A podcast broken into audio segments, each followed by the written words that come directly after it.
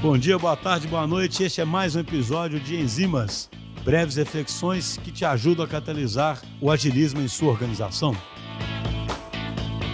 Olá, pessoal. Eu sou a Amanda, eu sou cientista de dados aqui na DTI e hoje eu vou falar um pouquinho junto com o Vitor sobre visualização de dados. Oi, pessoal. Eu sou o Vitor, eu sou Product Designer aqui na DTI e a gente vai falar um pouquinho né, sobre algumas dicas sobre visualização de dados. A gente vai começar falando sobre a importância da visualização de dados. A gente gera dado o tempo inteirinho, mas a gente precisa fazer com que esse dado vire informação de alguma maneira. E para o dado virar informação, ele precisa ser trabalhado de alguma forma. E a visualização ela é uma das principais formas da gente fazer isso, porque ela torna aquele dado bruto, aquele tanto de número, em uma coisa tangível, em uma coisa fácil de interpretar, fácil de obter insight. Então, é bem mais fácil eu pensar nos resultados de uma empresa com base em um gráfico do que olhando para uma tabela com 500 linhas e várias colunas cheias de números. Até para trazer um pouco de credibilidade para o que a gente fala.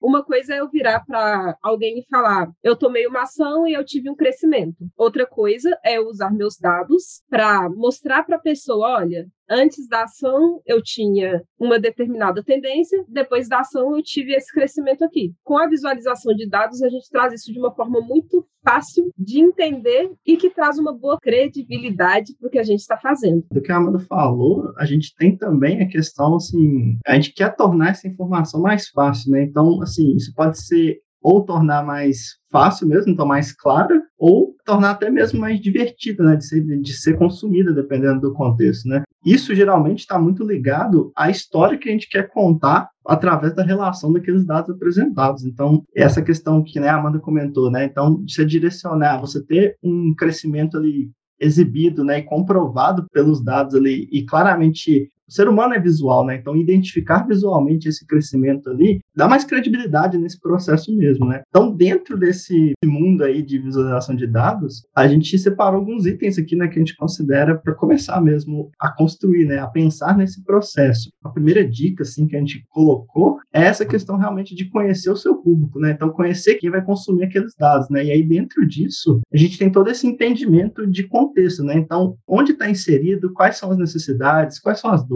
o que, que essa pessoa ou as pessoas esperam atingir visualizando aquela informação, né? Qual que é a expectativa para olhar para aquela parte, seja né, isso inserido dentro de um produto ou até mesmo numa apresentação, dentro de, acho que com essa questão até do próprio BI, né, a gente teve uma, um crescimento nessa necessidade, né, surgiu essa facilidade, essa necessidade de ter dados para comprovar processos. Então, assim, é muito entender aonde que vai se encaixar na jornada ali esse consumo e essa visualização dessa informação. E até pensando em como construir a visualização, é importante eu conhecer meu público no sentido de que se eu vou fazer uma visualização para uma pessoa mais técnica, eu posso usar gráficos mais complexos, visualizações mais complexas, mas se eu estou introduzindo um conceito para alguém, uma pessoa que é completamente leiga no assunto, na hora de fazer a minha visualização, eu tenho que considerar que o meu público não domina aquilo. Então, eu tenho que fazer uma coisa mais simples, que o público vai ter mais facilidade para entender.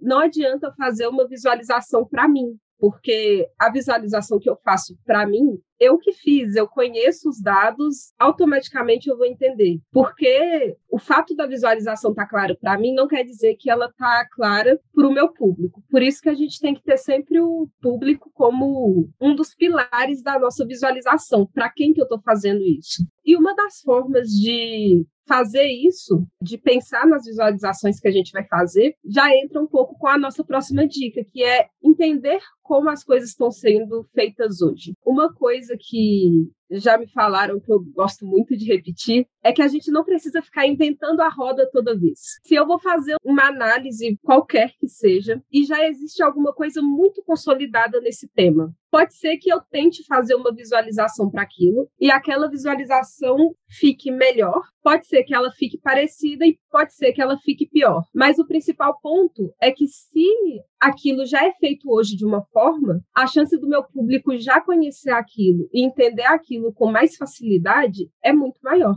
Dentro disso, a gente tem até a questão do comportamental, né? Então, fazer realmente possível, né? Fazer realmente um processo de sombra ali, ver como a pessoa está puxando essas informações, trabalhando elas e consumindo, vai gerar esse insumo e vai, vamos dizer assim, dar o outro lado do que só às vezes conversar com ela de como ela está abordando aquilo e do que ela precisa, né? A gente consegue visualizar esse processo, né? As etapas desse processo ali até realmente ela apresentar o que, vamos dizer assim, o objetivo final dela, que é, ah, eu quero comprovar alguma coisa, eu quero identificar alguma coisa, sabe? E aí a gente tem também o entendimento disso que ela tem hoje. O que que atende ela nisso que é um pouco do que a Amanda falou, né? O que, que a gente aproveita desse processo dele hoje e o que não atende, né? O que pode melhorar dentro daquilo, que é onde a gente vai conseguir atuar também, direcionando isso na hora de construir essa visualização. E aí, dentro desse processo, o próximo item seria realmente essa questão do objetivo, né? Então, a gente sempre olhar para esse o que é importante, né? Qual que é a história que vai ser contada ali a partir daqueles dados? Qual que é a relação que realmente importa para o usuário? É para ser um ranking? É para enfatizar um desvio em algum dado? É para identificar uma possível tendência? Então, tudo isso vai gerar um insumo ali para realmente partir para um processo de ideação depois. Então, a ideia é você se, vamos dizer assim, consumir mesmo aquele ambiente, se embasar das informações e aí depois você pode realmente começar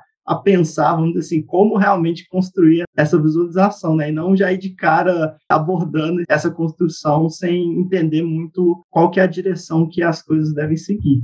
E quando a gente faz as coisas sem objetivo, a gente também corre um risco muito alto de começar a fazer várias coisas desnecessárias. Falando um exemplo de análise de dados, por exemplo, quem gosta de análise de dados fica muito tentado a pegar um banco de dados e fazer 500 gráficos, 500 tabelas, fazer modelo, fazer várias coisas. E às vezes o meu objetivo não precisa desse tanto de coisa que eu posso fazer. Então, eu posso ter o meu objetivo e partir nele aqui, chegar nele e depois seguir para o resto. E essa questão do objetivo, ela tem uma conexão muito grande com a parte que a gente falou, que é do nosso público. Uma pergunta que eu gosto muito de fazer quando eu preciso pensar em alguma visualização, é tipo a pergunta que eu sempre deixo na cabeça o tempo inteiro, que é: o que eu estou fazendo e para quem? Se eu sei o que eu estou fazendo, eu já tenho um direcionamento muito maior para o que eu preciso fazer. E se eu sei para quem eu estou fazendo,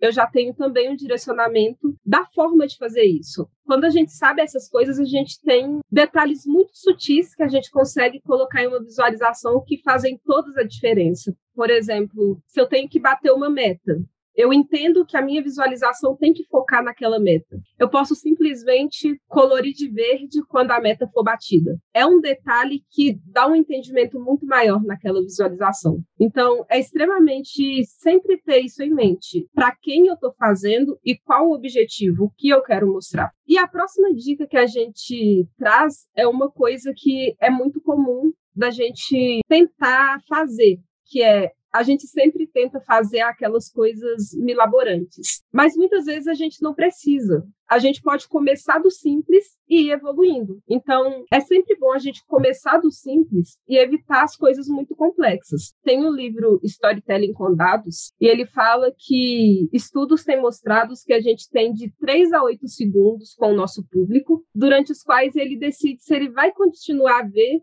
o que a gente coloca ali na tela ou não. Então, se a gente coloca para um usuário uma visualização extremamente complexa, com os gráficos muito difíceis de entender, a chance dele perder a atenção assim que ele olha para a visualização é muito alta. Se a gente coloca ali para ele uma coisa que está bem simples, que está tranquilo dele entender, ele vai bater o olho, ele vai entender e ele vai prestar atenção no tema. Então, nem sempre a gente precisa das coisas mais complexas para fazer sentido. O simples também é bom. E a gente tem recursos visuais para isso, né? A gente consegue definir bem o número de categorias, agrupar as informações, até o próprio exemplo que a Amanda deu da cor, né? O uso da cor é um jeito simples de direcionar a história ali que vai ser contada, né? Então a gente consegue trazer um resultado, né, uma informação válida com um recurso simples da cor ali atuando do jeito certo. Então, para sintetizar, eu acho então o foco aqui para a gente é qual o objetivo, né, e essa questão da simplicidade no primeiro momento para a gente direcionar, ter, né, ter aquilo bem direcionado para o contexto pode ajudar na hora de começar a lidar com essa